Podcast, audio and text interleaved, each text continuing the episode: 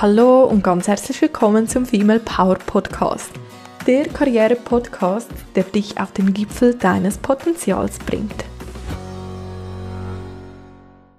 Mein Name ist Tanja Kunz, ich bin Frauen-Empowerment-Coach und mentale Bergführerin und ich freue mich riesig, dass du heute eingeschaltet hast zu dieser neuen Folge und ich wünsche dir somit ganz viel Spaß und Vergnügen damit. Hallo und ganz herzlich willkommen zu dieser heutigen neuen Folge mit Finja Hilliger. Ich freue mich sehr, dass du da bist, liebe Finja. Und heute geht es ja um das Thema die richtige Vorbereitung für deinen nächsten Karrieresprung. Schön bist du da. Ja, vielen Dank. Ich freue mich auch sehr, da sein zu dürfen und ähm, freue mich sehr auf das Gespräch mit dir. Das ist ein super Thema. Ich bin auch sehr gespannt, liebe Finja. Sag doch mal zuerst, zu Beginn, wer bist denn du und was machst du eigentlich so? ja, super gerne. Also ähm, ja, ich bin Finja ähm, und ich bin äh, Laufbahn- und Karrierecoach und ähm, arbeite auch noch im Recruiting und unterstütze da äh, kleine und mittelständische Unternehmen, hauptsächlich in Berlin, ähm, neue Mitarbeiter zu finden. Und ähm, im Laufbahn- und Karrierecoaching unterstütze ich Menschen dabei, ihren Traumjob zu finden, sich umzuorientieren, wenn sie gerade äh, einen Job haben und sagen, irgendwie ist das nicht das Richtige oder komisches Bauchgefühl haben und denken, ach, irgendwas, irgendwas fehlt, irgendwas stimmt nicht. Ähm, aber genauso auch ähm, junge Menschen, die gerade ähm, das Abitur gemacht haben oder ähm, die ähm, ja, mittlere Schulreife hinter sich haben und nicht genau wissen, wo sie dann jetzt ähm, weitermachen sollen und wie sie weitermachen sollen. Und da arbeite ich ganz, ganz viel auch mit, gerade mit den jungen Menschen, an, an einem Selbstvertrauen und an einem Selbstbewusstsein auch ihrer Stärken und wie daran, wie einzigartig sie sind, um damit sie den, den Glauben an sich selber wiederfinden und dann auch ähm, ganz selbstbewusst den nächsten Schritt planen können und ihre Karriere planen können und ihre, ihre Zukunft planen können. Ich glaube, das ist so ein wichtiger Punkt, wenn du sagst, das Selbstvertrauen und das Selbstbewusstsein oder das wir lernen in der Schule so unglaublich viel ähm, und haben dann das Gefühl, ja, unser Rucksack ist voll und gepackt. Und dann gehst du eigentlich so in, in die Welt hinaus und merkst plötzlich, oh, diese, diese Feinschliffe, die hat mir niemand mitgegeben. Was ist denn so das, was du siehst, was, was fehlt? Oder wie, wie kann man das aufbauen in dem Moment? Ein großes Thema, aber ähm, wie du sagst, ich finde es auch super wichtig und ähm, es macht gleichzeitig auch wahnsinnig viel Spaß. Ähm, ich weiß nicht, wie es dir ging, aber ich hatte auch genau diese Erfahrung. Ich bin direkt nach der Schule in, in die, ins Studium gegangen, habe da zwar ein Praktikum gemacht, aber bin dann aus dem Studium rausgekommen und dachte, so, und jetzt fange ich an zu arbeiten. Und habe dann meinen ersten Job gehabt und habe gemerkt, dass ich vom Arbeiten gar nicht wirklich eine Idee habe, ähm, wie, wie so, wie man arbeitet. Ähm, darum finde ich es wahnsinnig wichtig, Praktikas zu machen und zwar so früh wie möglich, eben auf jeden Fall schon in der Schulzeit und ähm, da dann vielleicht auch mal ein bisschen losgelöster von diesen klassischen Sachen. Ich bin, äh, ich gehe in den Kindergarten ähm, oder, oder, oder, sondern ähm, wirklich mal so die auch ausgefallenen Sachen zu probieren ähm, und in der heutigen Zeit am besten auch ähm, mal Jobs auszuprobieren, die ähm, sehr viel mit dem Computer zu tun haben, einfach um mal zu verstehen und zu merken auch, wie es ist, den ganzen Tag vor dem Computer zu sitzen, um dann auch eine Entscheidung treffen zu können, will ich das oder will ich das nicht, will ich was ganz anderes.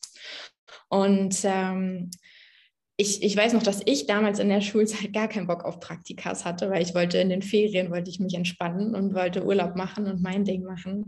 Ähm, Darum kann ich auch gut verstehen, dass, dass junge Menschen da wirklich gar keine Lust drauf haben. Ich kann es aber jedem nur ans Herz legen, ein Praktikum zu machen, mindestens eins, ähm, so viele wie es aber geht, irgendwie geht, um mal ins Berufsleben reinzuschnuppern. Und ähm, wie ich mit den äh, jungen Leuten dann arbeite oder hm, ich arbeite eigentlich mit den jungen Leuten genauso wie mit den ähm, Menschen, die bereits im, im, Berufsleben stehen und da einen Wechsel machen wollen. Ähm, es, das, ja, die, die, das Coaching hat eigentlich drei Phasen. Die erste Phase ist ähm, genau dieses, dieses Ressourcenschürfen, um mal freizulegen, wer bin ich eigentlich, was kann ich eigentlich und was, was ist mein Potenzial, was nutze ich davon. Und ähm, das ist ultra schön, da über, über verschiedene Methoden und über ja, drei bis vier Sitzungen dann auch ähm, bei dem Gegenüber, bei meinem Kunden zu merken, wie viel der bei sich selber entdeckt und, und wie, wie der das Vertrauen in sich selber wiederkommt und diese Überraschung jedes Mal, ah, das, das kann ich alles, das, das bin ich, das sind meine Stärken, das ist ja Wahnsinn. Und das ist ähm, einfach wahnsinnig schön zu sehen, macht unheimlich viel Spaß und bringt meinen Kunden auch so, so viel und das bewegt einfach wahnsinnig viel. Und das hat dann nicht nur Einfluss auf den Job, sondern auch auf das Privatleben. Und ähm, ähm, ja, da einfach so ein, so ein Selbstbewusstsein aufzubauen über, was sind meine Stärken, was sind meine Fähigkeiten, was sind meine Motive eigentlich, was treibt mich eigentlich an, was ist mir eigentlich wichtig, was will ich eigentlich? Darf ich das wollen? Ja, natürlich darfst du. Du darfst alles, was du möchtest. Und ähm, dann auch oft einen Realitätscheck nochmal zu machen, so, weil häufig Glaubenssätze dahinter stehen, ja, das kann ich gar nicht da bin ich nicht gut genug für oder da hätte ich, hätte ich noch dies, das, jenes machen müssen. Das stimmt ganz, ganz häufig einfach nicht. Und das aufzubrechen und da neue Wege zu entdecken, ähm, ist einfach wertvoll für beide Seiten. Mir macht Spaß und meinem Kunden bringt es einfach einen neuen Schritt ähm, in, in ja, eine Wunschzukunft. Ja, total spannend, das, was du sagst, auch mit den, mit den Fähigkeiten, das mal rauszustellen. Ich glaube, das, das ist auch etwas, was wir in der Schule vielleicht vielfach nicht lernen oder dann irgendwann als selbstverständlich erachten und dann aber wie merken, ja, äh, im, im Berufsleben braucht es eben mehr. Also wir, wir müssen das wissen und, und kennen und wir müssen unser Ziel wie vor, klar vor Augen haben, um da auch wirklich hinzukommen. Und ich glaube, darum soll es jetzt heute in diesem Gespräch auch so ein bisschen gehen, um diesen Gap. Vielfach haben wir ja einen Gap an dem Punkt, wo wir stehen, merken wir, okay, das kann ich, ähm, es wird mir zu langweilig oder zu eintönig und eigentlich möchte ich mehr oder vielleicht vielfach auch etwas anderes, um da, wie, wie komme ich dann da hin? Also um, um, dieses, um diesen Gap soll es jetzt heute hier gehen. Ja. Was siehst du so, sind so die größten Gaps die da überhaupt entstehen und die da überhaupt sind? Ähm, in, in Bezug auf, wo, wo, wo ich jetzt gerade stehe und wo ich gerne hin möchte? Ja. Ähm, Kannst du das sagen oder ist das so individuell? Ähm, also das, das meiste, was ich höre und was ich auch sehe, ähm, ist, das würde ich gerne machen. Das, das ist so meine Traumvorstellung, aber damit verdiene ich kein Geld. Damit, damit kann ich kein Geld verdienen. Das ist wahnsinnig schade. Und ähm, da das, die, diese, dieses, ähm, ja, das, das Sichtfeld einfach aufzumachen und zu gucken, okay, wie kann ich denn mit dem, was ich gerne machen würde, Geld verdienen? Und da gibt es ja meistens mehr Möglichkeiten, als man denkt. Ähm, das, das ist so das, ähm, das häufigste. Und ähm, dann auch eine, ein, ja, einfach ein, ein, fehlendes Wissen darüber, was ein Unternehmen eigentlich erwartet, weil die Stellenausschreibungen häufig sehr allgemein formuliert sind und nicht so, dass man wirklich sagt, ah, okay, wie das ist leider häufig keine Checkliste, wo man sagen kann, okay, habe ich, habe ich, habe ich, ähm, sondern da, da fehlt halt häufig das Verständnis darauf, auf, auf welche Position kann ich mich bewerben, wo macht es Sinn, wo habe ich genug Erfahrung? Ähm, und wo habe ich die Kompetenzen vielleicht auch. Gerade ähm, wenn man den, die Branche wechseln möchte, ähm, fehlt häufig irgendwie eine, eine, realistische Einschätzung davon oder auch eine Idee davon, was ein Unternehmen braucht und was, was ich selber mitbringe.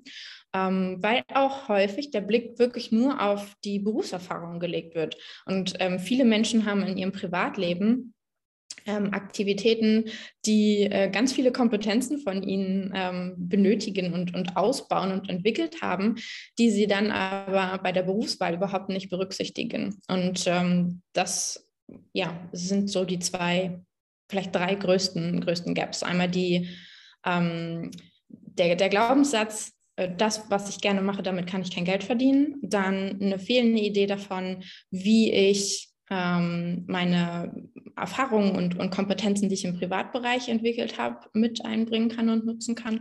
Und äh, drittens die, ja, die, die Anforderungen eines Unternehmens und was ist eigentlich gemeint mit dem, was in der Stellenausschreibung steht. Mhm. Und wenn wir jetzt mal so auf diesen dritten Gap eingehen, die Stellenausschreibung, da, da wird etwas gefordert und ich bringe aber die, die Erfahrung noch nicht mit. Mhm. Das ist ja, eigentlich ist das ja meistens so, wenn man einen nächsten Schritt macht. Also ich, äh, ich vergleiche das jeweils so, als ich an meinen, wenn ich an meinen Karriereeinstieg denke, da fordern eigentlich alle schon Berufserfahrung, aber am Anfang hast du das einfach noch nicht. Also ist schon da, du bist schon da irgendwo zurück, aber du musst ja irgendwo zuerst Berufserfahrung sammeln, damit man sagen kann, okay, ich habe die, die Erfahrung. Oder danach mit der Führungserfahrung. Oder alle wünschen sich eigentlich schon genügend Erfahrung, in, wenn du eine Führungsposition haben möchtest. Aber Fakt ist, du musst dir das ja zuerst aneignen, damit du danach die Erfahrung hast. Also gefühlt ist man als Bewerber immer so einen Schritt zurück. Ja wie kommt man da weiter? und ich verstehe natürlich auch, das Unternehmen, das hat eine gewisse Anforderung oder das, das muss irgendwo auch eine gewisse Qualität, Kompetenz ähm, sicherstellen. Mhm. Trotzdem, wie, wie, gehst du damit um? Was kannst du da mitgeben? Ja, äh, ganz, ganz viel. Ähm, also ich würde gerne einmal kurz mit dem, mit dem Blick darauf äh, anfangen, wie so eine Stellenausschreibung eigentlich entsteht. Ähm, was passiert eigentlich, dass die, die Anforderungen, die da drin stehen, da reinkommen? Also ähm, abhängig davon, ob es eine Stelle ist, die jetzt frei wird, weil jemand in Elternzeit geht, kündigt oder oder. Oder ob es eine neu geschaffene Stelle wird, ist es ein unterschiedlicher Prozess, wie die Anforderungen entstehen.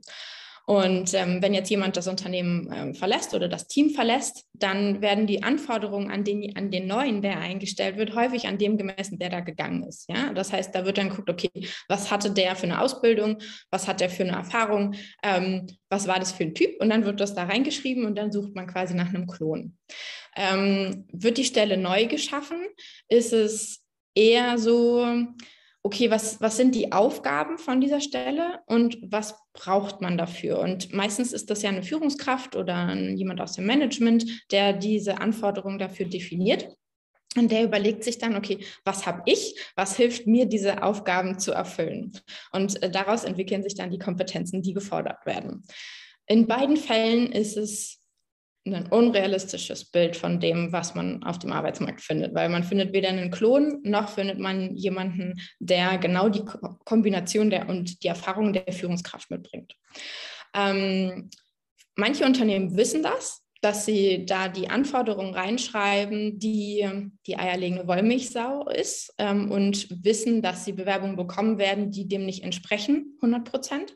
Und ähm, genau, finden das aber in Ordnung und, und, machen dann Abstriche und laden dann trotzdem Leute zu Gesprächen ein. Manche Unternehmen wissen das aber nicht und gehen davon aus, ich möchte genau diese eierlegende Wollmilchsau und ähm, sagen dann ähm, Bewerbern ab, die nicht 100% passen und dann gibt es dann einen Entwicklungsprozess.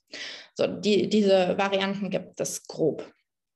Ähm, das heißt, dann, genau, be bevor ich jetzt auf, auf die Bewerberseite eingehe, noch, noch eine Info. Häufig steht ja in den Stellenausschreibungen, in den Anforderungen, ähm, das ist Pflicht und das ist wünschenswert. Ja? Also vielleicht noch eine dritte Sprache ähm, oder eine, irgendeine Software, die man beherrscht oder wünschenswert sind irgendwie Erfahrungen ähm, in einem ausländischen Markt oder so. Und ähm, wenn man diese Sachen nicht erfüllt, dann ist es erstmal gar kein Problem. Man kann sich trotzdem auf jeden Fall auf die Stelle bewerben. Man sollte aber damit rechnen, wenn man eine Absage bekommt, dann heißt es, jemand hat sich auf die Stelle beworben, der diese zusätzlichen Anforderungen mitbringt. Das heißt nicht, dass ich schlecht bin und nicht auf die Stelle passe, sondern einfach nur, dass jemand diese Plus-Anforderungen mitgebracht hat. So, das ist ein, ein Glücksspiel. Ähm, jetzt, wenn ich als Berufseinsteiger mich auf eine Stelle bewerbe, unbedingt gucken, dass man sich auf Juniorstellen bewirbt, dass man sich auf Assistenzstellen bewirbt, ähm, dass man sich vielleicht auch auf Sachbearbeiterstellen bewirbt. Das sind die besten Möglichkeiten, um einen Einstieg zu haben. Es sei denn, man hat tatsächlich schon mehrere Werkstudentenjobs gemacht, genau in diesem Bereich um, oder ähm, genau irgendwie Praktikas, die nicht nur eine Woche waren, sondern ähm, über ein halbes Jahr oder sowas, genau in dem Bereich und hat da dann auch schon Projekte und, und Verantwortung übernommen. Dann kann, wenn man das belegen kann, nicht nur über einen Lebenslauf, ähm, sondern auch mit einem Zeugnis oder mit ähm, einer entsprechenden Formulierung im Anschreiben, im Motivationsschreiben, dann ähm, würde ich sagen, sind Assistenzstellen vielleicht nicht super geeignet, äh, wenn man sich da schnell langweilt, ähm, sondern dann wirklich trotzdem auf die, auf die Juniorstellen gehen und sagen, ich habe schon Berufserfahrung. Trotzdem sind das die klassischen Stellen, die Unternehmen nehmen ähm, oder ausschreiben und äh, bewusst nach Leuten suchen, die noch nicht viel Erfahrung in dem Bereich haben. Ähm, und wenn man aber bereits Berufserfahrung sammelt und dann den Job wechseln möchte oder die Branche wechseln möchte, äh, ist es ein bisschen komplizierter. Wie ich vorhin schon gesagt habe, sollte man auf jeden Fall auch die Kompetenzen, die man in einem privaten Bereich irgendwie ähm, sammelt, mit einbringen. Also wenn ich jetzt äh, Trainer in einem Fußballverein bin ähm, und mich auf eine Führungsposition bewerbe, dann sollte ich mich vielleicht oder noch keine Führungsposition habe, aber gerne eine hätte, dann sollte ich mich vielleicht auch nicht auf eine Vice President Stelle bewerben, die halt wirklich viel Berufserfahrung schon und Managementerfahrung erfordert, sondern auf eine Teamlead-Position. Weil Teamleads, ähm, je nach Unternehmenstyp, sind Teamleads oder Senior Manager mit ähm, Führungsverantwortung sind so die, die Einstiegsstufen in, in das Führungsthema. Und ähm, Häufig wird da, wie du schon sagst, Führungserfahrung schon vorausgesetzt oder ähm, gewünscht. Ähm, das ist natürlich so, um da auch eine Lanze für Unternehmen zu brechen, die ähm, haben dann ein Team und die haben meistens besteht so ein Team ja auch aus ähm, juniorigen Leuten und Leuten mit viel Erfahrung, die eher seniormäßig ähm, aufgestellt sind und schon ein bisschen Berufserfahrung oder viel Berufserfahrung haben.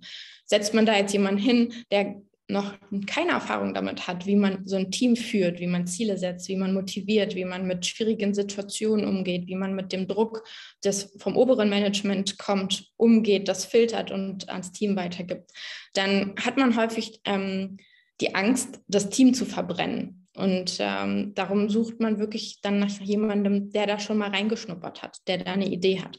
Auch abhängig von demjenigen, der über der Führungskraft sitzt. Ist das mehr der Mentortyp, der dann die Führungskraft auch aufbaut und entwickelt? Oder ist es eher jemand, ähm, der austeilt? Dann braucht man natürlich auch jemanden mit mehr Erfahrung. Aber zurück auf das Beispiel. Ähm, ich arbeite jetzt schon eine ganze Weile, sagen wir mal wie fünf Jahre, ähm, hab, bin in einer Seniorposition, habe hab den Wunsch, eine Führungsposition zu übernehmen und äh, arbeite ähm, frei, in der Freizeit in einem Verein oder ähm, organisiere ehrenamtlich Events oder, oder, oder bin in der Kirche aktiv oder keine Ahnung.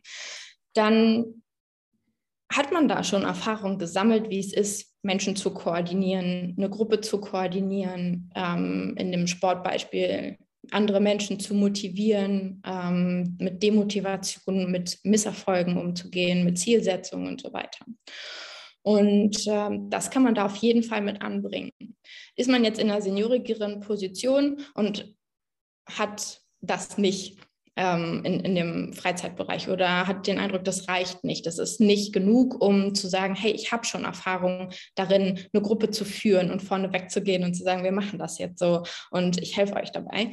Dann ähm, ist es super hilfreich, mit dem aktuellen Arbeitgeber zu sprechen ähm, oder mit, der, mit dem aktuellen Vorgesetzten und diesen Wunsch zu äußern. Hey, ich möchte Führungserfahrung sammeln. Das ist völlig legitim. Und ähm, viele Unternehmen geben einem dann die Möglichkeit, äh, erstmal fachliche Führungserfahrung zu sammeln. Ja, es wird unterschieden zwischen fachlicher Führung und disziplinarischer Führung. Fachlich bedeutet, ähm, dass man ähm, jüngere Kollegen oder unerfahrene Kollegen ähm, anleitet im, im, fachlichen Bereich und, und denen das, das eigene Wissen, was man schon gesammelt hat, weitergibt und die dann anlernt in bestimmten strategischen oder operativen Dingen und Tätigkeiten. Äh, disziplinarische Führung ist dann wirklich der Chef, der ähm, äh, Urlaub genehmigt, Beförderungen, Gehälter und sowas alles regelt, ähm, Jahresgespräche führt und so weiter. Und eine Führungsposition besteht aus beiden Bereichen. Und wenn man aber in, dem fachlichen, in der fachlichen Führung schon Erfahrung gesammelt hat, ist das super hilfreich, dann dafür ähm, dieses disziplinarische Thema auch noch mit zu übernehmen. Das heißt, zu sagen, hey, ich würde gern ähm, neue Kollegen einarbeiten, die reinkommen. Ich würde gern den Jüngeren in bestimmten Themen ähm, helfen. Ähm, damit, damit, entlastet man zum einen die eigene Führungskraft und zum anderen sammelt man Erfahrung, die super wichtig ist für sich selber. Zusätzlich gibt es die Möglichkeit, wenn Praktikanten oder Werkstudenten eingestellt werden, die dann unter die eigenen Fittiche zu nehmen, sozusagen, und da dieses fachliche Führungsthema auch auszubauen. Ja? Also einen Werkstudenten ähm, in das Arbeitsleben einzuführen und ihm zu zeigen, okay, wir arbeiten so und die Prozesse gibt es und da ist die Dokumentation und die Hierarchie ist so und so aufgebaut und so weiter. Das sind auch ganz, ganz wichtige Erfahrungen für den Werkstudenten, aber auch für einen selber, um dann später auch die disziplinarische den disziplinarischen Teil von Führung zu übernehmen. Das heißt, da hat man auf jeden Fall die Möglichkeit, ähm, zum einen im privaten Bereich über Außerarbeitsthemen ähm, in dieses Führungsthema reinzuschnuppern ähm, und dann auch aber innerhalb der Arbeit mit den jüngeren Kollegen zu arbeiten, mit Leuten, die neu reinkommen, mit Werkstudenten, mit Praktikanten, ähm, da Themen zu übernehmen. Was noch eine dritte Möglichkeit ist, die aktuelle Führungskraft zu fragen, so, hey, ich würde gern ein bisschen mehr in deinen Job reinschnuppern. Kann ich dir was abnehmen? Meistens sind Führungskräfte häufig sehr überarbeitet und überlastet ähm, und haben sehr, sehr viele Themen. Da zu fragen, okay, kann ich welche Themen kann ich dir abnehmen? Ich bin, ich, ich habe Lust, ein bisschen mehr in das reinzuschnuppern, was du machst. Ich habe vielleicht aber auch Kapazitäten. Ich kann, ich möchte, mich interessiert das, was du da machst. Gib mir doch was ab.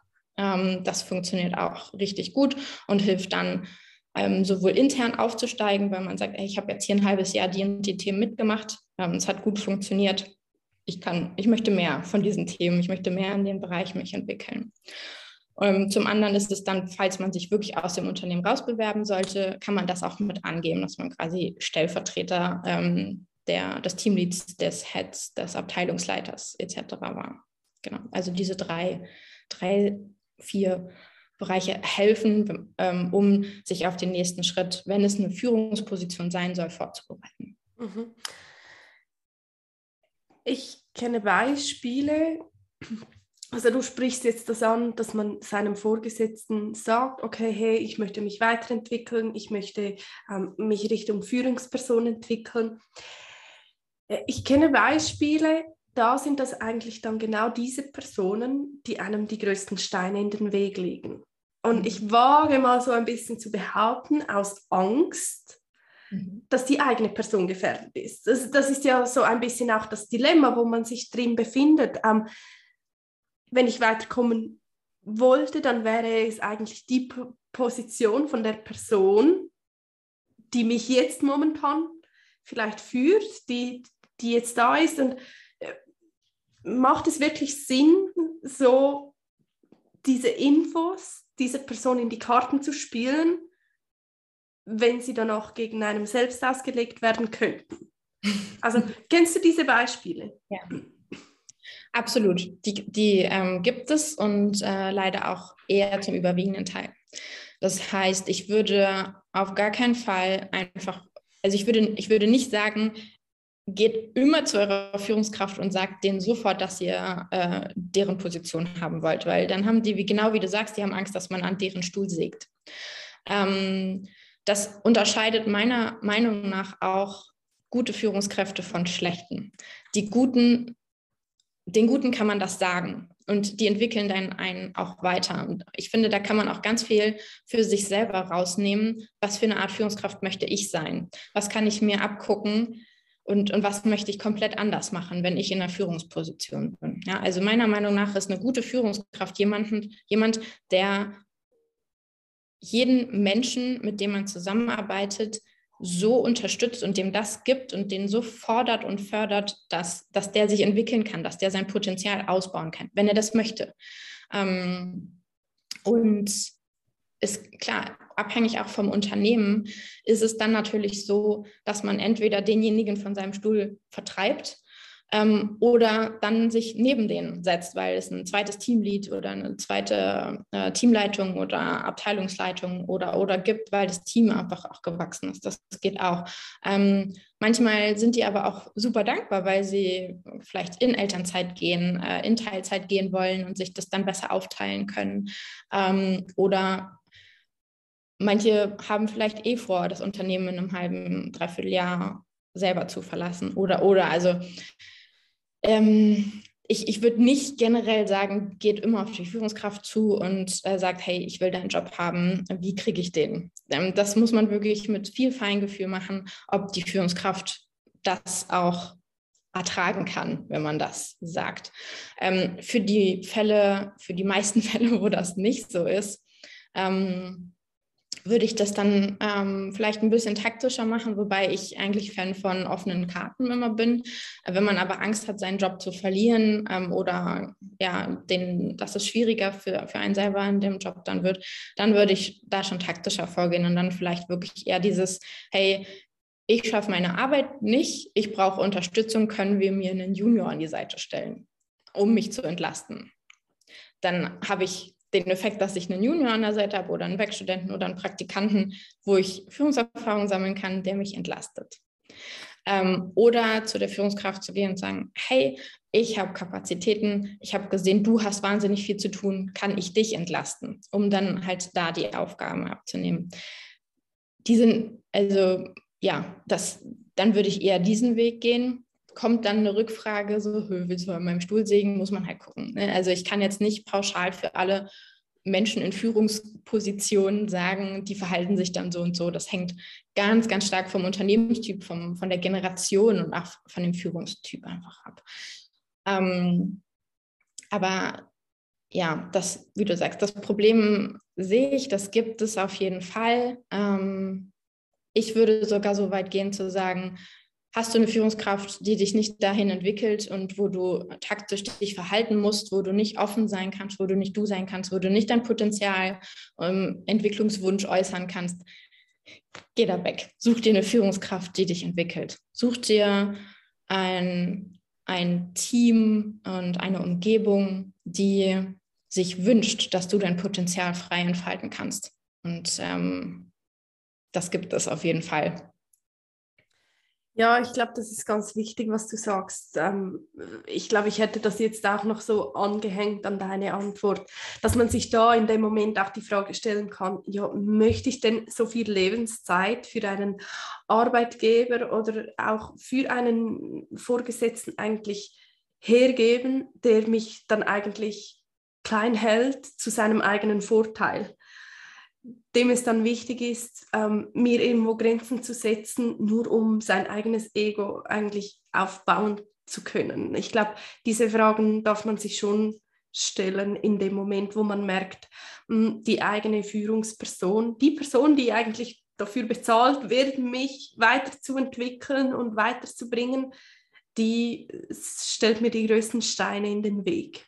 Ja, absolut. Also es, es gibt diesen äh, Satz, jeder hat die Mitarbeiter, die er verdient. Und ähm, ich finde, der hat in, in, viele Richtungen eine Bedeutung, aber genau in, in, diesem Kontext kann man sich die Frage stellen, verdient mein Chef mich? Verdient mein Chef mein Engagement, meine Ehrlichkeit, mein, meine Ideen, mein, mein Potenzial, was, meine, meine Zeit, verdient er das? Und wenn da ein Nein bei rauskommt, dann kann man sich ruhig jemanden suchen, der das verdient. Ja, ja, schön. Wie groß sollte denn deiner Meinung nach dieser Gap auch sein, wenn man sich jetzt, wenn man sagt, okay, ich möchte mich in, in Richtung einer Führungsperson entwickeln. Du hast gesagt, okay, man kann da auch privat hinschauen. Gibt es so einen Punkt, wo du sagst, nein, das ist eigentlich nicht möglich. Du kannst jetzt nicht in eine Führungsposition. Das geht nicht. Ähm, du brauchst einen Plan B. Ja, auf jeden Fall. Ähm, also auf, wenn man gar keine Führungserfahrung hat, so äh, gar keine, ja, sowohl im privaten als auch in dem aktuellen Job, dann kann man sich, kann man sich auf Führungspositionen bewerben. Extern wird sie aber nicht bekommen, weil aus, aus den Gründen, die ich vorher genannt habe, das Unternehmen möchte halt jemand, der das Team führt, ja, der das Team weiterbringt. Die wollen sich nicht äh, das Team verbrennen oder ähm, das gegen eine Wand laufen lassen. Also das funktioniert nicht. Ähm, einen Plan B, also den, den Wunsch oder den Gedanken zu entwickeln, ich möchte aber Führungskraft werden, finde ich völlig legitim und richtig. Ähm, mich hat mal in einem Vorstellungsgespräch äh, jemand ähm, gefragt, wo ich mich so in fünf Jahren sehe, so der Klassiker. Ähm, dann habe ich gesagt, naja, also ich würde mich gern weiterentwickeln und irgendwann eine Führungskraft sein. Und dann hat er geschmunzelt und hat gesagt, uh -huh, und wieso möchtest du eine Führungskraft sein? Und ich konnte die Frage nicht auf Anhieb beantworten und da habe es war mir tatsächlich recht unangenehm, weil ich mir, warum will ich das eigentlich? Und ich glaube, sich selber im Vorfeld diese Frage zu stellen, ist sehr wichtig und auch wirklich sehr ehrlich zu beantworten. Ähm, weil äh, ich habe das damals unterschätzt, was es bedeutet, ein Team zu führen. Ähm, und allen Menschen in dem Team gerecht zu werden und diesem Druck aus dem oberen Management ähm, standzuhalten und damit umgehen zu können. Klar, immer abhängig von dem, wer da im oberen Management sitzt. Ähm, also sich diese Frage ganz ehrlich zu beantworten und dann ähm, diese Erfahrung, wie wir es besprochen hatten, vorher zu sammeln, ähm, wäre ein Weg. Ähm, einen kompletten Plan B wäre ja dann nur keine Führungserfahrung zu sammeln. Und ähm, also es gibt immer mehrere Entwicklungsmöglichkeiten in einem, Unter in einem Unternehmen. Man kann die Führungsleiter hochsteigen, wenn man das will. Ähm, oder man kann sich fachlich zu einem Spezialisten entwickeln. Und ähm, Spezialisten sind also in Deutschland unheimlich gefragt. Ähm, einen, einen Generalisten ähm, ja, findet man relativ einfach inzwischen, aber jemand, der wirklich spezialisiert auf ein bestimmtes Thema ist, ähm, wird halt hauptsächlich auch eher in größeren Unternehmen gebraucht als in kleineren. Da werden eher die, die Generalisten gebraucht. Ähm, aber die, diesen Weg kann man auf jeden Fall auch sehr, sehr gut gehen. Ähm, da ist, wenn es jetzt ein Gehaltsthema ist, was einen in die Richtung ähm, bewegt, da kann man auch gehaltlich sehr gute Sprünge machen und da dann vielleicht auch fachliche Führung übernehmen, wenn man das möchte. Aber man hat halt nicht den Stress in Anführungsstrichelchen ähm, der disziplinarischen Führung. Ähm, genau, also den, den Weg gibt es auf jeden Fall. Und ähm, abhängig wirklich von der Motivation, warum will ich eine Führungskraft werden? Ähm, wenn es wenn rauskommt, ähm, ich möchte das gehaltlich, haben wir gerade schon besprochen, ähm, kann man auch ähm, über Gehaltsthemen mit dem Unternehmen sprechen oder eine, eine Spezialistenrolle einnehmen. Ähm, wenn dabei rauskommt, ich möchte gerne Menschen dabei helfen, ihr Potenzial weiterzuentwickeln oder sich zu entwickeln, dann ist das eine sehr, sehr schöne Motivation. Ähm, da muss man aber auch gucken, macht das Unternehmen, äh, ermöglicht das Unternehmen, in dem ich gerade bin, genau das? Also sind die Führungskräfte in dem Unternehmen so und will das Unternehmen Führungskräfte, die das Potenzial in Mitarbeitern entwickeln? Oder nicht. Wenn nicht, muss ich mir ein Unternehmen suchen, was genau das ermöglicht. Da dann vielleicht als Senior oder, oder ja, jemand mit ein bisschen Berufserfahrung äh, einsteigen und mich dann da hochentwickeln. Ähm, also das, das passende Umfeld. Und ähm, wenn man aber sagt, ich möchte eigentlich nur Menschen ähm, entwickeln und den Dingen beibringen und so. Und eigentlich habe ich gar nicht Lust auf, auf dieses Politische und auf das Management und auf Zahlen und Reports und so, was ja auch alles mit dazugehört. Ähm, dann kann man gucken, kann ich das vielleicht wirklich in, in meinem privaten Bereich ausleben ähm, oder mir, mir holen und erfüllen, ähm, indem ich halt ähm, mit Jugendlichen arbeite, indem ich ähm, in der Kirche einen Planungsjob oder einen Gremiumsplatz übernehme, ähm, kann ich im Sportverein, in dem ich bin oder in, in einem Sport, den ich gerne mache, ähm, eine Jugendmannschaft trainieren oder eine Herrenmannschaft oder eine Damenmannschaft ähm, trainieren, kann ich mich da weiter ausleben. Ähm, das, das kann man natürlich auch machen. Ist jeder Wunsch nach, nach Weiterentwicklung und Entwicklung wird immer erstmal sehr stark auf das Berufliche fokussiert. Klar ist der, der große Wunsch, dass man die viele Arbeit, die, die, die viele Zeit, die man in der Arbeit verbringt, auch äh, mit, mit den Herzensthemen verbindet. Ähm, es gibt aber immer noch die Möglichkeit, diese Herzensthemen in der Freizeit ähm, zu verwirklichen. Ich bin großer Fan davon, dass am besten diese Herzensthemen auch in der Arbeit Platz finden und in dem Bereich, wo man halt am meisten Zeit verbringt, damit man am, am in der meisten Zeit seines Lebens glücklich und fröhlich ist. Das ist da bin ich ab, das ist mein, meine Vision. Ähm, manchmal geht das aber vielleicht nicht sofort, sondern braucht eine gewisse Entwicklung. Ähm, manchmal ähm, stellt sich aber auch raus, dass man das vielleicht gar nicht möchte. Ich mache mal ein Beispiel. Ähm, ich liebe Backen. Und ähm, ich hatte mal den Wunsch, ein eigenes Café aufzumachen mit selbstgebackenen Torten. Und dann habe ich das so durchgespielt und habe einen Businessplan geschrieben und habe dann mal überlegt, okay, ich müsste pro Tag fünf bis sechs Torten backen, selber. Und damit ich die dann auch verkau so verkaufen kann, damit ich dann auch davon leben könnte. Ungefähr. Und dann ich, fünf bis sechs Torten backen zu müssen, jeden Tag, hat mir schon wieder gar keinen Spaß gemacht. Also diese Vorstellung, die, das, das zu müssen und da nicht frei in dem sein zu können, ähm, ob ich Lust gerade darauf habe oder nicht, hat das ganze Konstrukt zusammenfallen lassen. Das heißt, hätte ich da mein Herzensthema zu, zur Arbeit gemacht, hätte ich, wäre ich unglücklich geworden. Und ähm, da sollte man auf jeden Fall sehr, sehr ehrlich auch mit sich, mit sich selber sein. Und ja, vielleicht mit, mit Freunden, mit, mit, wenn man eine gute Führungskraft hat, mit der Führungskraft darüber sprechen und sagen, ich habe den Wunsch, XY mehr in meiner Arbeit machen zu können. Ähm, wie können wir das umsetzen? Ähm, das, das sollte man auf, auf jeden Fall tun. Ähm, vielleicht ähm, sich einen Coach holen, mit dem man über solche Themen auch mal spricht und guckt, wie man das besser einbetten kann.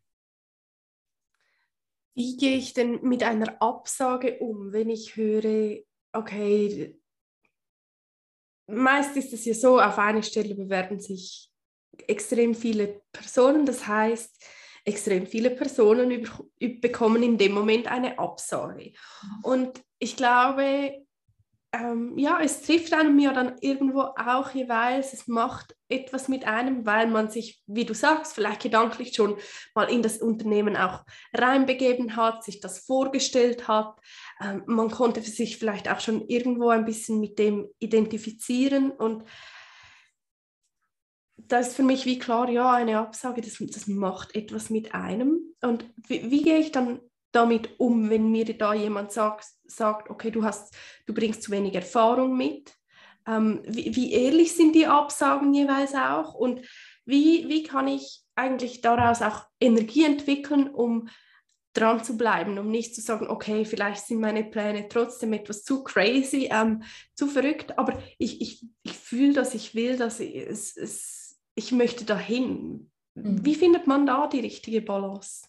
Hm. Ah, schön, schöne Frage. Ähm, also ich würde sagen, es ähm, macht, man, man, sollte einen Unterschied machen. Ähm, wenn, wenn, ich mich beworben habe äh, und direkt nach Bewerbungseingang irgendwie zwei Tage später per Mail eine Absage bekomme, dann steht da einfach meistens nur drin, ähm, da, da, steht keine Begründung drin, sondern da steht dann drin, äh, wir berücksichtigen sie nicht weiter, weil wir Bewerber haben, die besser passen. Das bedeutet, der Lebenslauf zeigt nicht die gewünschten Kriterien für das Unternehmen. So, und das kann natürlich an den, an den Anforderungen für diese Stelle liegen, kann aber auch sein, dass die Führungskraft gesagt hat, ich möchte jemanden zwischen 35 und 45 einstellen und man ist nicht in dieser Range. Es könnte aber auch sein, dass die Führungskraft, ähm, weil das Team hauptsächlich aus Frauen besteht, sagt, ich möchte jetzt mal einen Mann einstellen, bitte, um das Gleichgewicht im Team besser ähm, zu haben. Es könnte sein, dass ähm, ja, die Führungskraft sagt, ich möchte jemanden von einer ganz bestimmten Universität haben, weil ich da war und weiß, das läuft gut. Also es gibt ganz viele Gründe, die nichts mit den Anforderungen zu tun haben, die in der Stellenausschreibung stehen, die man nie erfahren wird, weil die unter das allgemeine Gleichbehandlungsgesetz fallen. Und sobald ein Unternehmen das als Begründung nennen würde, könnte man sich in den Job reinklagen. Wie man ja meistens nicht. Ähm, aber die Unternehmen wollen das auf jeden Fall verhindern. Darum würde man diese Gründe nie hören. Nie.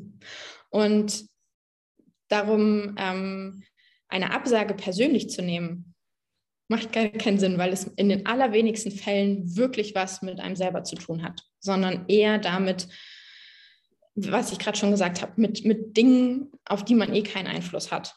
Ähm, es ist so ein bisschen auch ein Glücksspiel, weil man halt nicht alle Informationen hat, die, man hat nicht alle Anforderungen an die Stelle. Man kann gar nicht beurteilen, passe ich da jetzt drauf oder nicht. Man hat halt wirklich nur das, was in der Stellenausschreibung steht und das ist das rein fachliche. Soft Skills, Hard Skills. Fertig.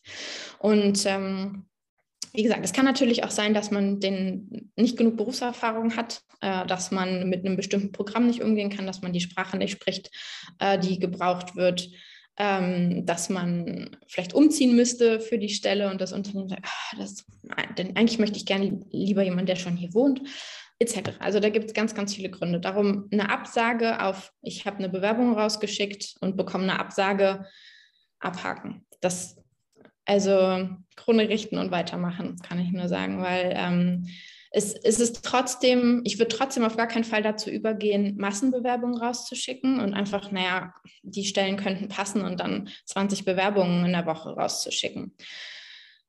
Das macht, macht einen selber nicht glücklich und das macht auch die Unterne das macht beim Unternehmen meistens keinen guten Eindruck, weil man nicht, dass die wissen, dass man 20 Bewerbungen rausgeschickt hat, aber wenn man dann in einem Vorstellungsgespräch sagt, ah, Moment, ähm, welches Unternehmen sind Sie jetzt nochmal? Und äh, genau, so, und da gar nicht genau Bescheid weiß, weil man einfach eine breit gestreute Bewerbung rausgeschickt hat, würde ich nicht machen. Ich würde trotzdem wirklich immer dabei bleiben, mir das Unternehmen genau anzugucken, kann ich mir, passen die Werte zu den Werten, die ich habe?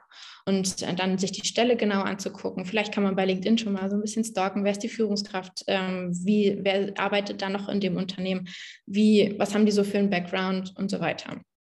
Und ähm, mich dann wirklich auf eine Stelle zu bewerben, wo ich sage, das könnte mir Spaß machen, da bringe ich schon einen großen Teil von mit oder alles, das habe ich schon gemacht ähm, und das, das Unternehmen hat ein Produkt, womit ich mich identifizieren kann, womit ich vielleicht mich schon auskenne. Also ich würde das auf jeden Fall beibehalten. Eine Absage nach einem ersten Interview mit einem Recruiter oder einem Personaler oder ähm, dann nach dem ersten Gespräch mit der Führungskraft ähm, erfolgt meistens oder sollte telefonisch stattfinden. Ähm, also weil es schon einen Erstkontakt gab, dann sollte eigentlich derjenige anrufen und dann sagen, klappt nicht. Und ähm, der wird aus den vorher genannten Gründen auch sagen, wir haben Leute, die besser auf das Profil passen, was wir suchen. Klar kann man dann nachfragen, okay, habe ich irgendwas falsch gemacht? Kann ich irgendwas verbessern? Kann ich, bekomme ich ein Feedback? Bringt den anderen immer eine schwierige Situation, je nachdem, wie geschult er ist, weil er darf den, den Grund nicht nennen, wenn es nicht wirklich fachlich begründbar ist. Und meistens kann man das fachlich Begründbare schon aus dem Lebenslauf ablesen. Das heißt, derjenige wäre gar nicht erst so weit gekommen. Also es ist ein bisschen tricky. Ich empfehle die Frage, äh, ich bin immer hin und her gerissen, ob ich, ob ich sage, stellt die Frage, weil ähm, es gibt durchaus Unternehmen, die da sehr transparent sind und die dann sagen, du, ganz ehrlich, du hast unsicher gewirkt, du hast auf die Fragen nicht auf den Punkt geantwortet und deine Englisch-Skills sind halt leider nicht die, die wir brauchen. Dann weiß man das und dann kann man sich damit besser ähm, abfinden und weiß auch, woran man vielleicht arbeiten sollte oder was man ähm, bei der weiteren, im, im, weiteren Bewerbungsprozess, worauf man achten sollte, dass man halt sich auf Stellen bewirbt, wo Englisch nicht so super wichtig ist, zum Beispiel. Ähm, in den allermeisten Fällen kriegt man darauf aber keine befriedigende Antwort auf diese Frage, sondern ein, naja, wir haben halt jemanden im Prozess, der noch genauer auf die Stelle passt. So, und selbst wenn man fachlich perfekt auf die Stelle passt, dann ist derjenige vielleicht äh, zwischen 35 und 45 und äh, ist, ist ein Mann und ähm, wohnt schon in der Stadt. Ähm, keine Ahnung. So. Ganz oft ist es auch einfach ein Nasentest. Ne? Also immer mehr Unternehmen legen großen Wert auf, das, ähm, auf den Kulturfit, auf, auf den persönlichen, auf das Matching ähm, zwischen, ja, auf, auf einer persönlichen Ebene. Und dass man da ein ehrliches Feedback auf die Frage bekommt, woran lag es denn jetzt, ist, strebt gegen Null, weil zu sagen, ich mochte dich einfach nicht, ist ähm, einfach unwahrscheinlich. Ähm, darum ja, das, das kann halt auch ein Grund sein. Also es gibt viele Gründe für eine Absage, auch nach den ersten Gesprächen, die auch wieder nichts mit mir selber zu tun haben, sondern mit dem Unternehmen und dem Konstrukt in, in diesem Team, in diesem Unternehmen. Darum äh, grundsätzlich Absagen nicht persönlich nehmen, vielleicht selber nochmal ganz, ganz ehrlich reflektieren. Ähm, wie liefen die Gespräche? An welchen Stellen hat vielleicht die Führungskraft kurz mh, hm, gezuckt oder keine Ahnung? Ähm, habe ich mich überhaupt selber da wohl gefühlt? Ja? Also manchmal ist man ja auch da dann nicht ehrlich zu sich selber und sagt, also eigentlich war das ich war der mir jetzt nicht unbedingt sympathisch, aber die Stelle ist toll. Das kann man bei, einer, bei einem Recruiter kann man da noch drüber gehen, wenn man sagt, oder bei einem Personaler, ja, mit dem habe ich mich jetzt nicht so gut verstanden. Aber spätestens in dem Moment, wo ich mit der Führungskraft oder mit einem Senior aus dem Team spreche und den doof finde, dann würde ich immer von mir aus dem Bewerbungsprozess abbrechen, weil du arbeitest dann mit dem zusammen. Und wenn der dein Vorgesetzter ist und du findest den doof, ist das eine Katastrophe. Also auf gar keinen Fall. Und da auch ruhig den Mut haben, von sich selber aus den Prozess mal abzubrechen und nicht zu warten, na, ich warte jetzt mal, wie die sich entscheiden und dann gucke ich mal. Nee, weil du willst dich ja auch da wohlfühlen. Aber ähm, ich schweife ein bisschen ab von deiner, von deiner ursprünglichen Frage. Ähm, wie geht man mit Bewerbung, äh, mit Absagen um und zieht da vielleicht auch noch Energie draus? Ich finde es unheimlich wichtig, sich bewusst zu machen, eine Absage hat in 99,9 Prozent der Fällen, nee, ist zu viel, sagen wir mal, 80 Prozent, 80 Prozent der Fälle nichts mit dem fachlichen Fit zu tun, sondern ähm, wenn man im, im, ersten Gespräch war. Darum ist nicht persönlich nehmen. Und ähm, ich weiß gerade, wenn es, wenn es sich häuft, vielleicht mal zu gucken, dass man mehr in, in Nischenmärkte geht, ja? in eine Branche, die es vielleicht, ähm, die gerade stark am Wachsen ist und es super schwer hat, ähm, Leute zu finden. Also ähm, da, da dann mehr hinzugehen, weil da bewerben sich tendenziell weniger Leute drauf, beziehungsweise die haben einfach dann nicht nur eine Stelle frei, sondern drei, die sie besetzen müssen. Ähm, dass, man, dass man da dann mehr drauf achtet. Ähm, da gibt es so ein paar Branchen. Ähm, E-Commerce, Logistik zum Beispiel gerade. Ähm, alles, was mit digitalen Medien zu tun hat, ist stark am Wachsen. Marketingstellen sind gerade äh, furchtbar am Boom, genauso wie Vertriebsstellen. Ähm, und selbst wenn man jetzt sagt, oh, ich bin weder ein Marketingmensch noch Vertrieb, ähm, es gibt da auch immer Assistenzstellen. Ähm, also Assistenzstellen klingt, klingt so ähm, äh, ja, nicht zu, zu juniorig, aber es gibt auch immer Supportstellen oder ähm, Stellen, die den, den Vertrieb oder den Marketingprozess unterstützen, die aber nicht unbedingt Fachwissen in dem Bereich ähm, erfordern. Ähm, also dass man da, da dann guckt, einfach um die, die Konkurrenz ähm, zu verringern. Genau. Aber wichtigste ist wirklich Absagen nicht persönlich nehmen und nicht an sich selber zweifeln, weil es hat meistens nichts mit dir zu tun. Wenn du vorher den Check gemacht hast, dass du, dass das, was du kannst, auf das passt, was die fachlich haben wollen. Mhm. Und ich glaube, ein Punkt, den du noch erwähnt hast, den ich hier vielleicht nochmals ein bisschen auch herausheben möchte, ist so das Begegnen auf Augenhöhe. Ähm, ganz oft fühlt man sich ja als, als Kandidatin, als Kandidat, so ein bisschen als Bittsteller. Ähm, in dem Moment sitzt man jemandem gegenüber, man hat das Gefühl, ich möchte einfach etwas von ihnen. Ich glaube, es ist ganz wichtig, dass man sich da auch auf, auf die Augenhöhe hebt und sagt, ich, ich bringe auch etwas dafür. Also ich gebe mindestens genauso viel wie, wie das Unternehmen. Hast du da vielleicht noch einen Tipp, wie man ja, wie man sich auch wirklich so auf diese Augenhöhe heben kann. Also, äh, oder zuerst die Frage, stimmt diese Aussage jetzt so von mir? Was sagst du dazu und, und wie schafft man das? Auf jeden Fall. Ähm, auf jeden Fall.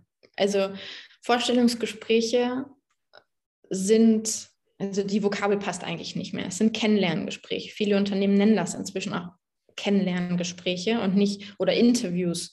Und ähm, das heißt nicht, dass das Unternehmen den Kandidaten interviewt, sondern es geht auch in die andere Richtung.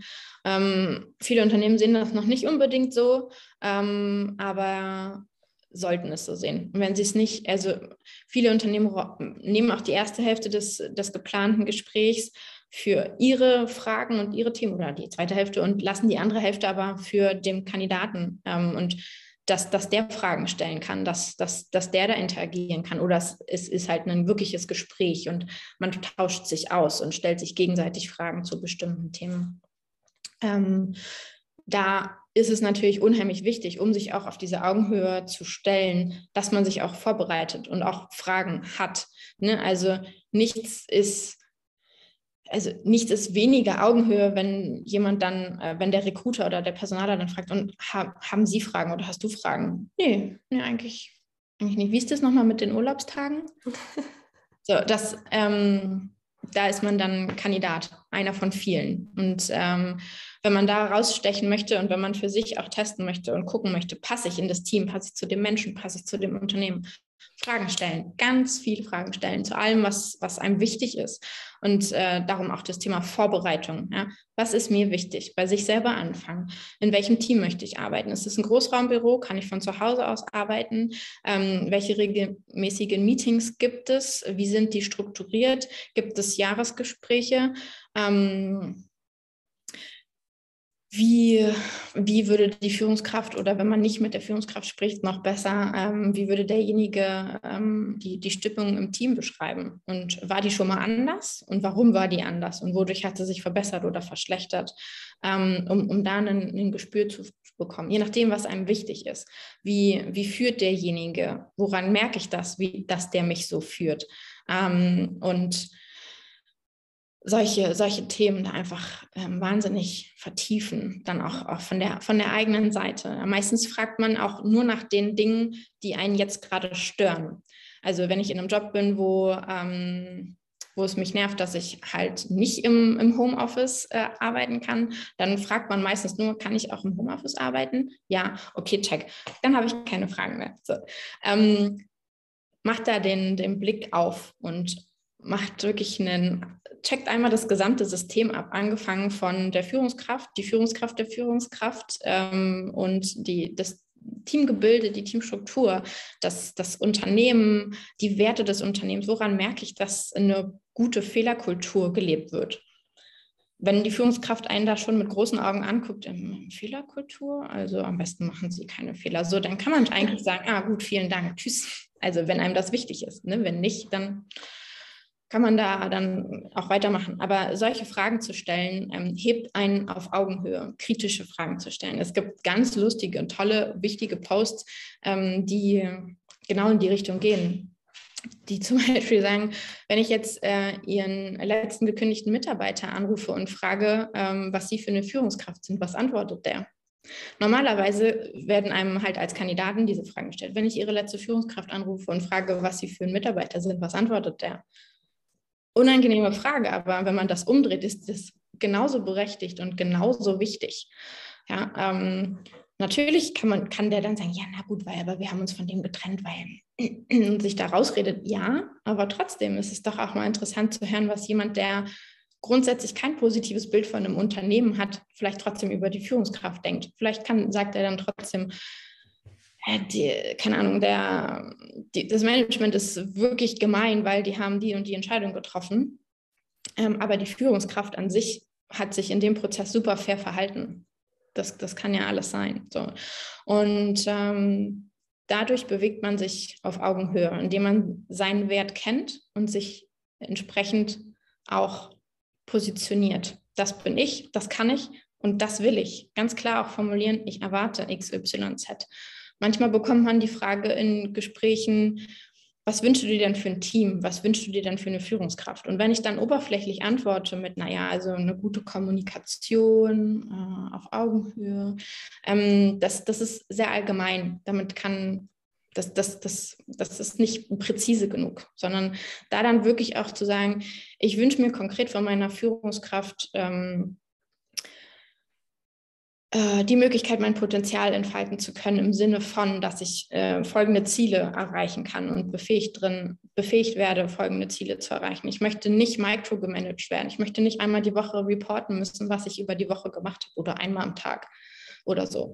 Ähm, das, das kann ganz klar zu benennen. Und wenn man dann eine Absage bekommt im Nachhinein, auch wenn man das Gefühl hat, es war ein gutes Gespräch, dann hat man schon eine Idee, woran das gelegen haben könnte, weil der dann vielleicht jemand sagt, habe ich gar keinen Bock drauf. Jemand, äh, der meinem Kontrollzwang äh, sich wiederziehen will ähm, und äh, sich dann vielleicht auch noch auf meine Position entwickeln möchte.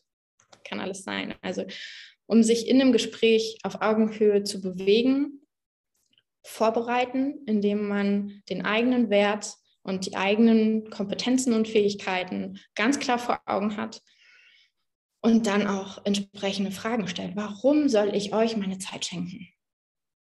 Das ist ganz wichtig, weil das, das ist der Großteil unseres Lebens. Und gerade wenn man, wenn man ambitionierte Pläne hat, sich zu entwickeln, sich weiterzuentwickeln, eine Führungsposition einzunehmen oder internationale Erfahrungen sammeln zu wollen oder, oder, oder, dann verschwendet man Zeit, wenn man ein halbes Jahr, Jahr in einem Unternehmen arbeitet, die einem das nicht ermöglichen und man einfach nicht danach gefragt hat in einem Vorstellungsgespräch. Mhm. Ja, cool. Finja, was gibt es sonst noch, was du jetzt sagt, sagst, hey, das brauchst jetzt unbedingt noch, damit du die richtige Vorbereitung für deinen nächsten Karrieresprung machen kannst? Also vielleicht können wir da wie nochmals so einen Leitfaden durchgehen. Okay, da, da beginnt's, das sind die Schritte.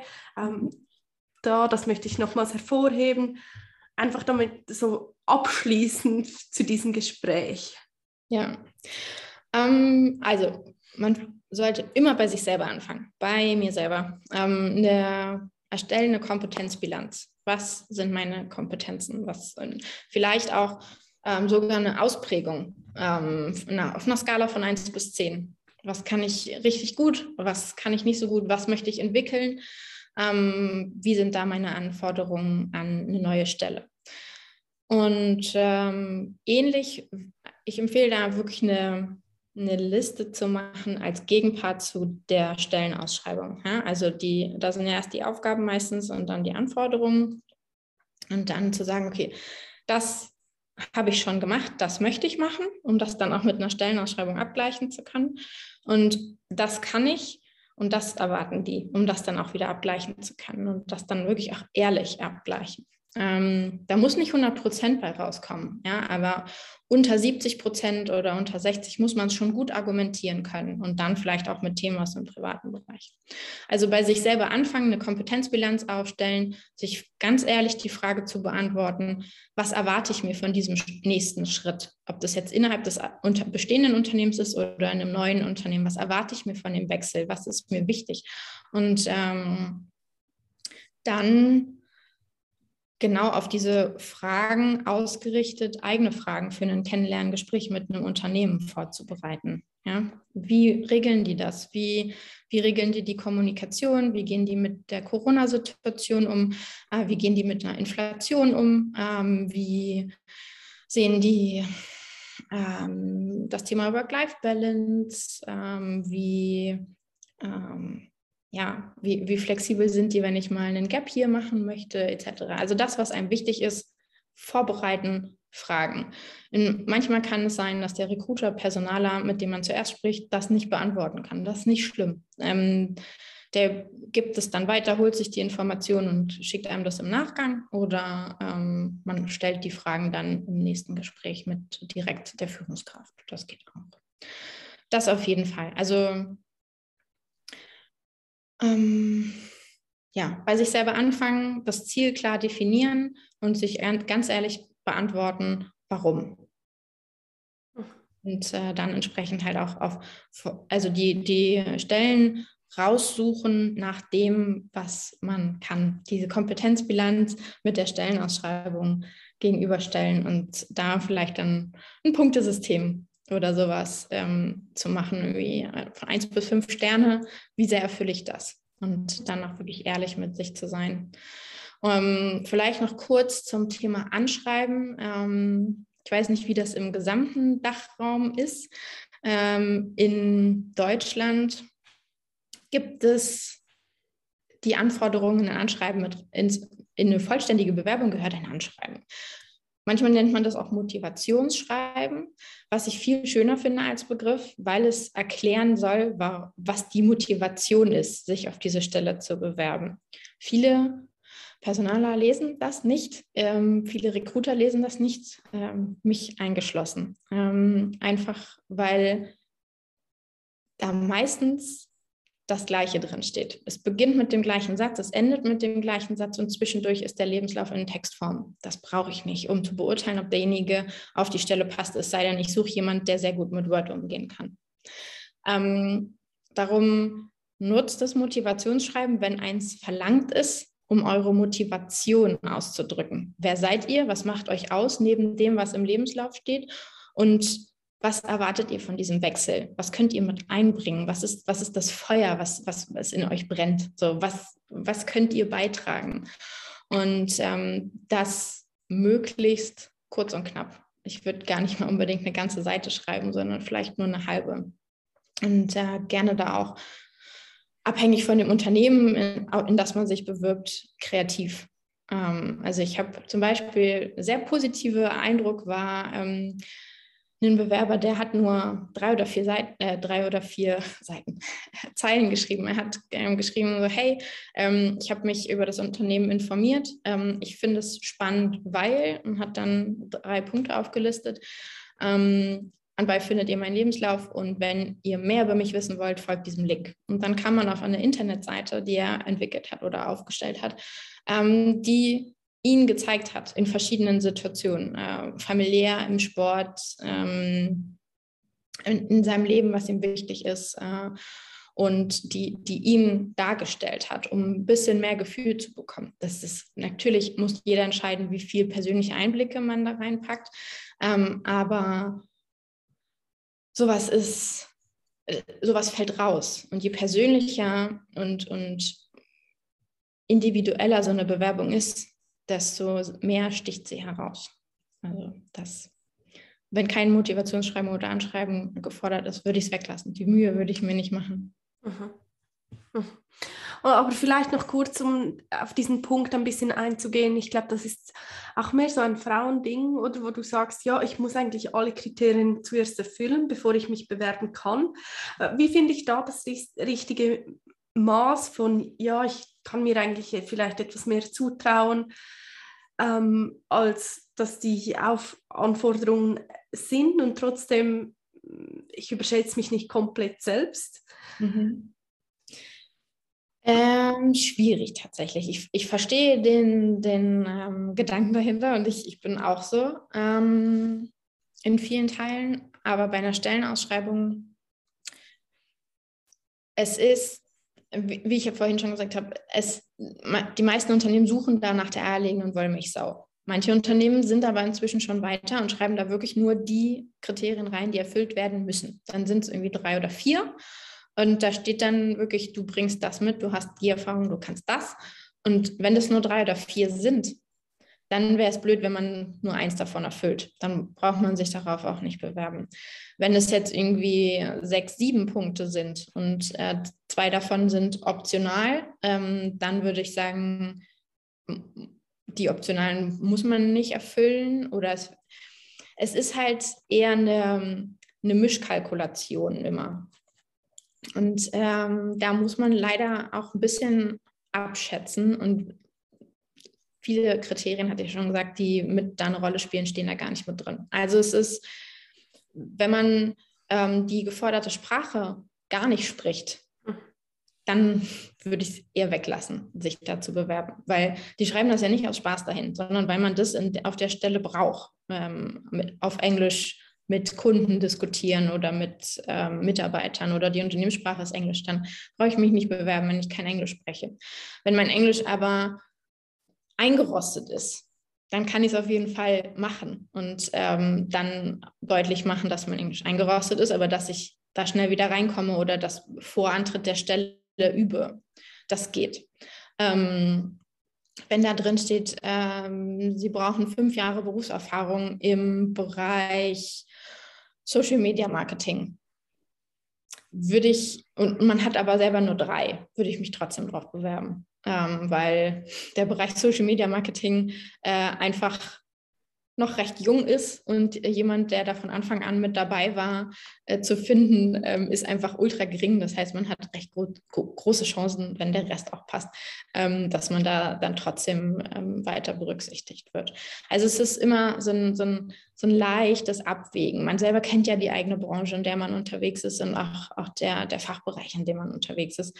Und ähm, wenn da jetzt eine Software drin steht, mit der man noch nie gearbeitet hat, aber mit einer, die sehr ähnlich ist, und die meisten sind ja alle irgendwie ähnlich, ähm, dann würde ich mich trotzdem drauf bewerben. Wenn da gefordert ist, dass man ähm, Auslandserfahrung haben soll und man hat sie nicht, würde ich es, glaube ich, eher lassen, weil das, das ist meistens, äh, meistens ist es irgendwie begründet mit der Aufgabe, die man dann zu erledigen hat. Und ähm, genau, also es ist, man muss es so ein bisschen abschätzen, tatsächlich. Es gibt da kein, ich, es, es, es gibt da keine, keine definitive Zahl, wo man sagt, also drei von fünf, dann kannst du dich bewerben. Das, das würde ich nicht machen. Was, was ich absolut hilfreich finde, ist, das hatte ich vorhin schon gesagt, wirklich vielleicht die, die eigenen Kompetenzen oder die, die Stellenausschreibung zu nehmen und zu sagen, okay, auf einer Skala von 1 bis 5, wie gut erfülle ich das? Und wenn man da unter 60 Prozent dann ist, dann ist das schon schwierig, ja, wenn man ein Kriterium vielleicht gar nicht erfüllt und das ist aber ein re absolut relevantes, dann sollte ich es vielleicht auch lassen. Also um, um, das ein bisschen greifbarer zu machen. Aber ansonsten muss man es eigentlich echt ganz gut abschätzen. Mhm. Und ich glaube, das, was du sagst, ja, ehrlich zu sich selbst sein, sich wirklich zu fragen, okay, wenn, wenn das Unternehmen ähm, auf Englisch arbeitet und mein Englisch ist verrostet, will ich denn das wirklich? Kann ich ja. mir das vorstellen, da wirklich so reinzuwachsen, dass ich sage, ja, ich will das? Oder, oder belüge ich mich in dem Moment eigentlich selbst und mache mir etwas vor und äh, einfach um zu sagen, ja, ich, ich bringe das mit, ich kann das. Ich glaube, ja, das ist ein sehr guter mhm. Punkt, den du hier nochmals ausgehoben hast. Ja, liebe Finja, ganz, ganz herzlichen Dank für deine Zeit, für die so vielen Infos, die du hier geteilt hast. Ähm, alles, was du uns jetzt hier erzählt hast. Sag mal noch, wie kann man mit dir zusammenarbeiten? Wo findet man dich? Ähm, ja. Ja, ähm, man kann mit mir auf ganz vielen unterschiedlichen Wegen zusammenarbeiten. Also ähm, klar, ich, ich biete so ein ähm, Berufsorientierungscoaching ähm, an, ähm, wo es auch um ähm, den Wechsel in, aus dem aktuellen Job äh, geht. Also das ist, ähm, geht über sechs Sitzungen in drei Monaten, ähm, wo wir dann wirklich über drei verschiedene Bereiche gehen. Einmal dieses Ressourcen schürfen, wer bin ich eigentlich, was kann ich eigentlich, dann hin zu, wo will ich eigentlich hin, wirklich ganz, ganz ehrlich definieren, wo will ich hin, was will ich. Und ähm, dann entwickeln wir daraus Ideen, welche Jobmöglichkeiten ähm, sich aus diesen beiden Kompeten äh, Kompetenzen, äh, aus diesen beiden Bereichen ähm, ergeben und ergeben können. Und ähm, daraus gibt es eine ganz, ganz klare Checkliste, wonach gucke ich in den Jobs und welche könnten passen. Und ähm, dann machen wir gemeinsam auch eine, die ersten Schritte, den ersten, also wir erstellen einen Plan, machen zusammen die ersten Schritte. Und ich gebe ein paar ähm, Methoden auch noch mit, um ähm, halt dieses Absagethema oder wenn es mal Stolpersteine gibt, wie gehe ich damit um und so weiter. Das ist die eine Möglichkeit. Die andere ist, ähm, man kann mir seine Bewerbungsunterlagen schicken und ich gehe da einmal drüber ähm, und gebe aus meiner Sicht Optimierungshinweise.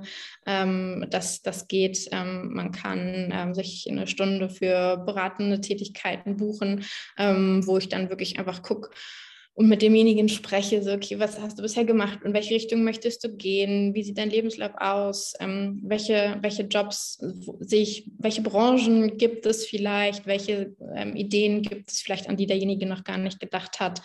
Ähm, und genau, dann gibt es noch die Möglichkeit, dass wir Bewerbungstrainings machen, dass wir ein Bewerbungsgespräch führen.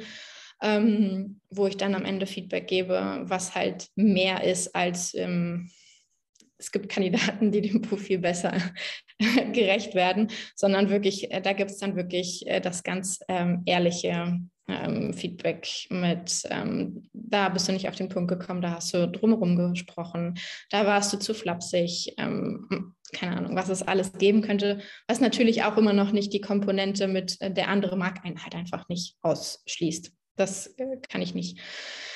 Ähm, genau, die, die Möglichkeiten ähm, gibt es und ähm, ich arbeite auch mit Unternehmen zusammen und helfe denen, neue Mitarbeiter zu finden, den Bewerbungsprozess aufzusetzen, ähm, Stellenausschreibungen zu optimieren etc. Das kann man als Unternehmen auch sehr gerne mit mir machen. Ähm, ja, man findet mich auf LinkedIn hauptsächlich. Ähm, da bin ich recht viel unterwegs, äh, einfach unter Finja Hilliger. Ähm, schreibt mich gerne einfach an und dann schauen wir von da aus weiter. So ein paar Informationen gibt es auf meiner Webseite äh, recruitingsecrets.de. Ähm, die ist aber gerade noch ein bisschen auch im Umbau. Muss ja mal gucken. Ja, cool. Ich verlinke das auch alles noch in den Show Notes, ähm, dass ihr da Finja auch unbedingt findet. Und ganz, ganz herzlichen Dank für deine Zeit, für deine Infos, für deine Inputs und ich wünsche dir noch einen wunderbaren restlichen Tag, Finja. Ja, vielen herzlichen Dank. Es war richtig schön bei dir. Vielen Dank für deine Zeit auch und für, für das wirklich tolle Gespräch und für die Möglichkeit, mein Wissen ein bisschen zu teilen. Äh, es hat mir viel Spaß gemacht und dann wünsche ich dir auch einen ganz tollen Tag. Danke, tschüss. Ciao. Ich hoffe sehr, dass dir diese heutige Podcast-Folge gefallen hat und du ganz viel für dich mitnehmen konntest. Wenn dem so ist, dann lass mir sehr gerne eine positive Bewertung auf Apple Podcast da. Und du hast auch jederzeit die Möglichkeit, dir kostenlos ein Karriereboost-Gespräch mit mir zu buchen, wo wir gemeinsam schauen, wo du stehst und vor allem aber auch, wie du weiterkommst. Ich gebe dir meine Tipps, meine Strategie an die Hand, damit du für dich so schnell wie möglich ans Ziel kommst. Also melde dich jetzt am besten an auf www.female-power.com slash karriere-boost. Ich freue mich von dir zu hören und alles Liebe.